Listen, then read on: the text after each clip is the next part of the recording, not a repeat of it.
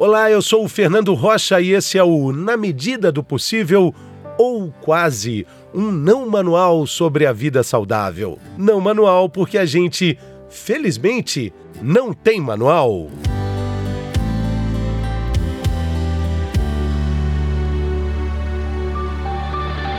No programa dessa semana, meu convidado é o Dr. José Afonso Salé, cirurgião bariátrico, experiente médico, que vai falar conosco sobre a cirurgia bariátrica. O Brasil é o segundo país no mundo onde mais se faz a, a, chamada cirurgia bariátrica. Já foi chamada também de cirurgia de redução do estômago, agora também cirurgia bariátrica e metabólica, ou seja, é, são um pouco mais de duas décadas e meia de história. Seja bem-vindo aqui ao nosso podcast, Dr. Salé. Tudo bem? Tudo bem, Fernando. Obrigado pela gentileza do convite. É um prazer estar de volta. Muito bacana. Doutora, a gente estava conversando, né? Falando que é, são é, pouco menos de três décadas de cirurgia bariátrica no Brasil. Isso para a medicina é quase que ontem, né? É, é, é, pouquíssimo tempo. Então, Fernando, você sabe que a cirurgia bariátrica no Brasil é um adolescente, como você falou, né? Tem um, um N maior de pacientes operados, principalmente nos últimos 10 a 15 anos. É, ela iniciou mais ou menos uns 30 anos atrás, com pioneiros como o professor Garrido, o grupo que ele ajudou a formar, e que difundiu a cirurgia bariátrica no Brasil com a via de acesso aberta, ou seja, que abria a cavidade abdominal com afastadores é, é, bastante, digamos assim, agressivos e tal, mas que realmente tratavam a doença grave.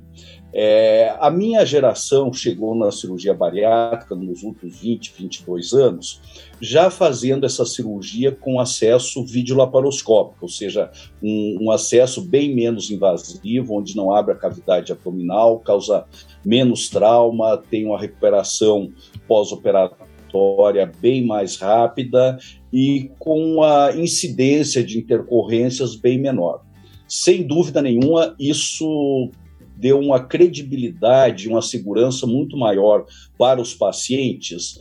É, e a partir de 2005, a Agência Nacional de Saúde Suplementar reconheceu a obesidade mórbida, a obesidade de grau 3, como uma doença. E, como tal, as seguradoras e operadoras de saúde passaram a cobrir é, esse evento, como eles chamam.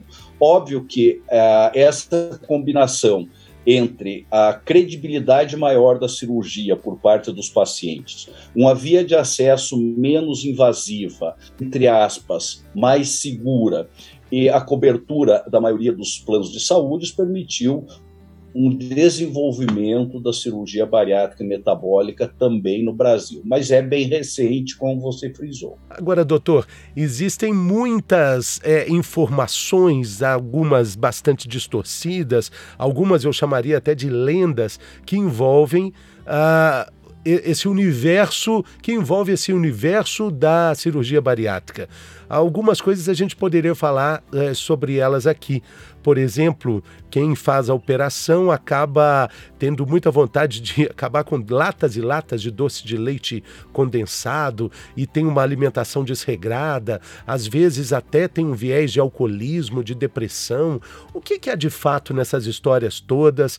Quais são os, os problemas e quais são as histórias que acabam atrapalhando a melhor e mais saudável, estou fazendo entre aspas aqui, saudável é, é, divulgação da informação útil sobre uma cirurgia que literalmente salva vidas. Perfeito. Olha, Fernando, sua pergunta é, foi muito bem colocada e é um tópico muito importante. Existe um percentual dos pacientes que a gente opera, na nossa casuística, aí mais de 15 mil pacientes operados em 22 anos, de cirurgia bariátrica metabólica, ao redor de 30% dos nossos pacientes têm algum grau de compulsão alimentar. É? É, eu falo isso com propriedade porque o, o, psiquiatra que coordena a nossa equipe de psiquiatria e psicologia é professor do Instituto de Psiquiatria da USP e já orientou duas teses com casuística nossa. E isso foi muito bem estudado e publicado na Obed Surgery. É, e, assim, o que a gente vê que esses pacientes que têm esse perfil, eles precisam ser melhor preparados ainda e muitas vezes utilizar algum tipo de medicação no pré e no pós-operatório para que eles mantenham essa compulsão. Existe uma crendice de que quem tem compulsão à, à alimentação e é obeso e opera, vai desviar esse comportamento para algum outro tipo de compulsão, como álcool, é, eventualmente algum tipo de adição, e, é, compra e por aí vai.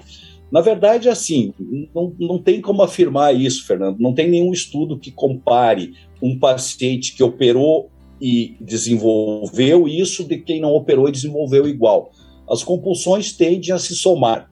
Essa é a verdade. Então, qualquer psiquiatra que tem uma formação adequada para diagnosticar é, e, e tratar e orientar pacientes que tenham síndromes compulsivas, sejam obeso de indicação cirúrgica ou outro tipo de compulsão, ele vai dizer isso que eu vou falar para você. Não existe dados que permitam a gente afirmar de que uma vez que você limite a compulsão alimentar através da cirurgia, esse paciente vai estabelecer um outro tipo de compulsão. Então, é, esse alforisma não é verdadeiro, pelo menos do ponto de vista psiquiátrico. Agora, é cada vez mais verdadeiro a ideia e a percepção de que o tratamento não é só é, com relação ao sistema digestivo, mas sim com todo o organismo, né, doutor? Cada vez mais se percebe o, o que se caminha é, na evolução da cirurgia bariátrica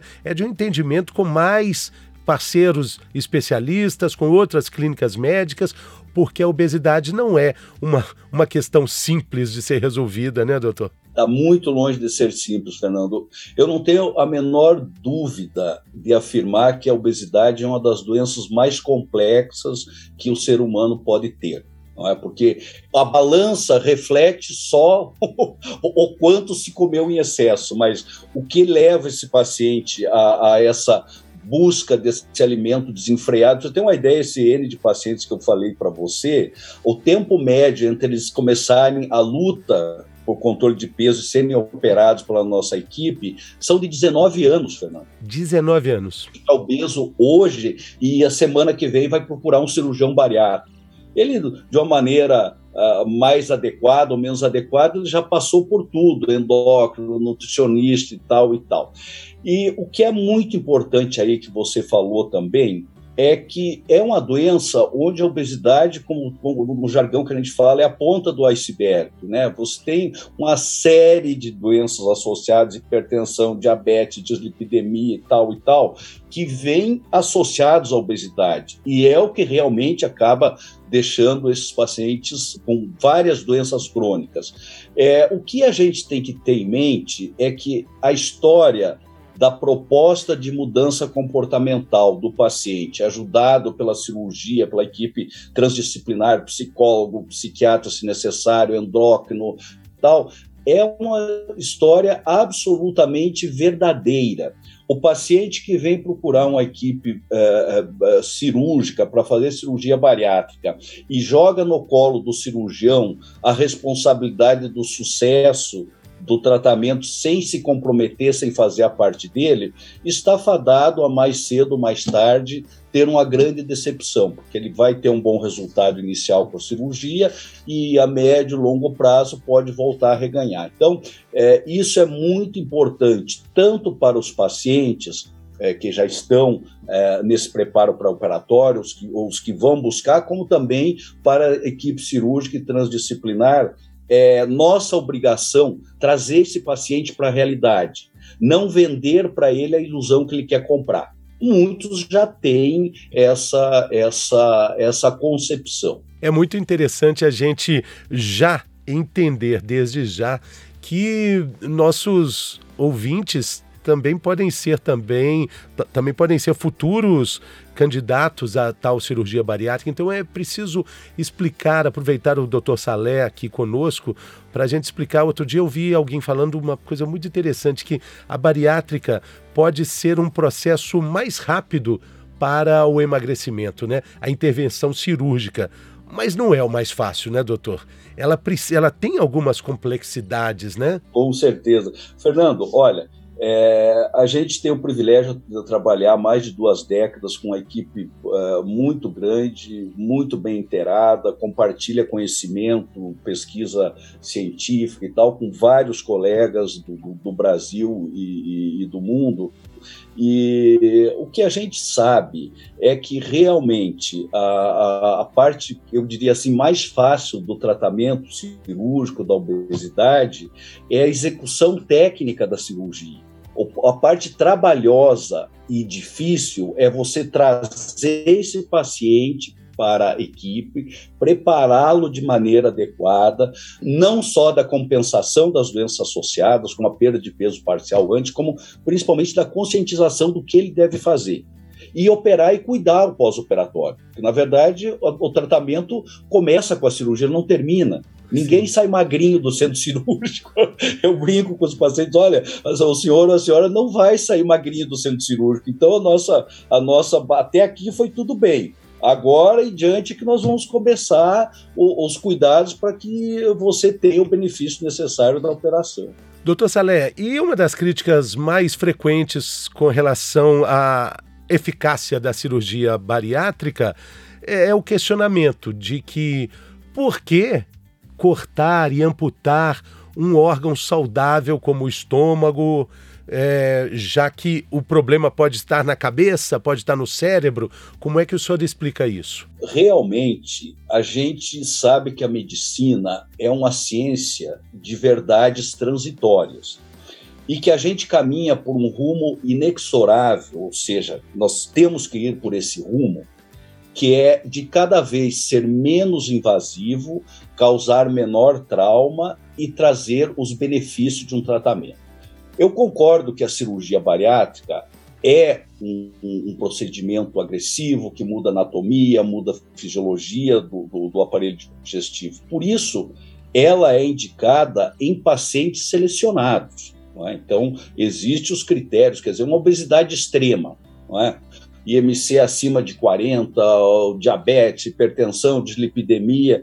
É, essa pessoa, se você não parar esse processo e reverter, está fadado aí num período de 10 anos a ter uma qualidade de vida péssima e não raro ter complicações clínicas graves da parte cardiorrespiratória e etc, etc. Então, o que tem que se botar na balança é como qualquer procedimento médico, a hora que eu for propor um procedimento médico, seja cirúrgico, seja de tratamento clínico, onde o risco do paciente permanecer com a doença é muito maior do que o risco do meu procedimento, sem dúvida nenhuma, esse procedimento deve ser feito.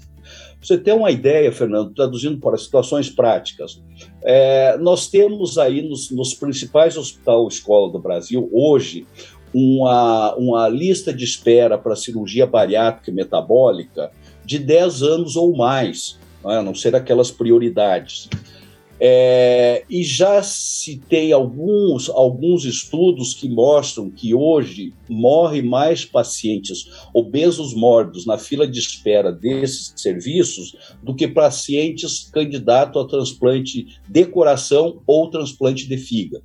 E Convenhamos que não tem como você comparar a complexidade do transplante cardíaco hepático com a cirurgia bariátrica metabólica. Então, as coisas por si só, elas acabam se explicando e se justificando. Exatamente. E caminhando aqui para a parte final do nosso episódio, falando sobre o futuro da cirurgia bariátrica, é, essa nova nomenclatura, né? Cirurgia metabólica, essa também é uma novidade, porque ela ainda é mais recente do que a bariátrica, mas aí nós estamos falando do, do diabetes tipo 2, que é muito agressivo, que atinge milhões de pessoas e que pode ser tratado, combatido como doença crônica não curado, mas tratado de forma eficiente pela cirurgia metabólica barra bariátrica, né, doutor? Fernando, esse também é um tópico muito importante. A gente sabe há muitos anos, há mais de 20 anos, professor americano, o professor Walter Porris, ele escreveu um, um artigo no World uh, Journal, onde ele colocava de uma maneira clara que os pacientes que faziam cirurgia bariátrica e tinham diabetes tipo 2, em um, dois meses, eles tinham uma regularização, uma diminuição significativa das suas, suas taxas glicêmicas. E que isso não era só pelo emagrecimento, como se acreditava, que tinha algumas coisas a mais.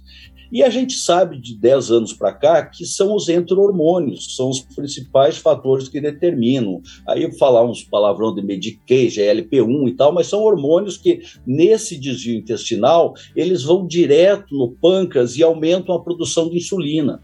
Isso explica, por exemplo, por que, que o diabético tipo 2 não insulino dependente, com um mês de um bypass está praticamente não é? E se ele mantiver uma redução de peso significativa ao longo da vida, essa doença tende a entrar em remissão. Então, daí, essa chamada de atenção que despertou a, a, a pesquisa. Outra coisa, a questão de atividade física, não é? O pessoal acreditava que só atividade física aeróbica, correr na esteira, ou teste de Cooper, não sei se é do teu tempo, mas houve um, claro um é. mundo é. teste de Cooper. É, é, é, é maravilhoso. O, é, a gente sabe aí também, dos 10 anos para cá, onde um dos principais órgãos endócrinos que a gente tem é, é o músculo, e que a atividade física de levantar peso, de puxar ferro mesmo, ajuda nessas é. situações muito mais do que a, a, atividade aeróbica. Por outro lado, quando a gente pensa assim, olha, mas é, temos que buscar alternativas menos invasivas que a cirurgia bariátrica metabólica, concordo plenamente. O que que, o que que vocês acham que as grandes indústrias farmacêuticas do mundo todo têm feito nesses últimos 30 anos? Pesquisando para encontrar um remédio para acabar com a. Com a com, é, exato. todos os males do Toda mundo. Toda vez que chega, que parece, é, que parece ser um milagre, a hora que sai do estudo clínico controlado do laboratório e vai para a rua, a gente vê que infelizmente não era aquilo. Agora estamos depositando um, um resultado muito bom nos, nos, no, nas medicações derivadas do GLP-1, eh, injeções e tal, que na verdade elas se somam. Então a gente não tem que colocar ou opera, ou faz tratamento clínico, ou cuida com psiquiatra, ou cuida com a nutricionista, é o contexto todo. Nós estamos a, em frente a uma das doenças mais complexas do mundo moderno. Uma pandemia que atinge quase 50% da população mundial.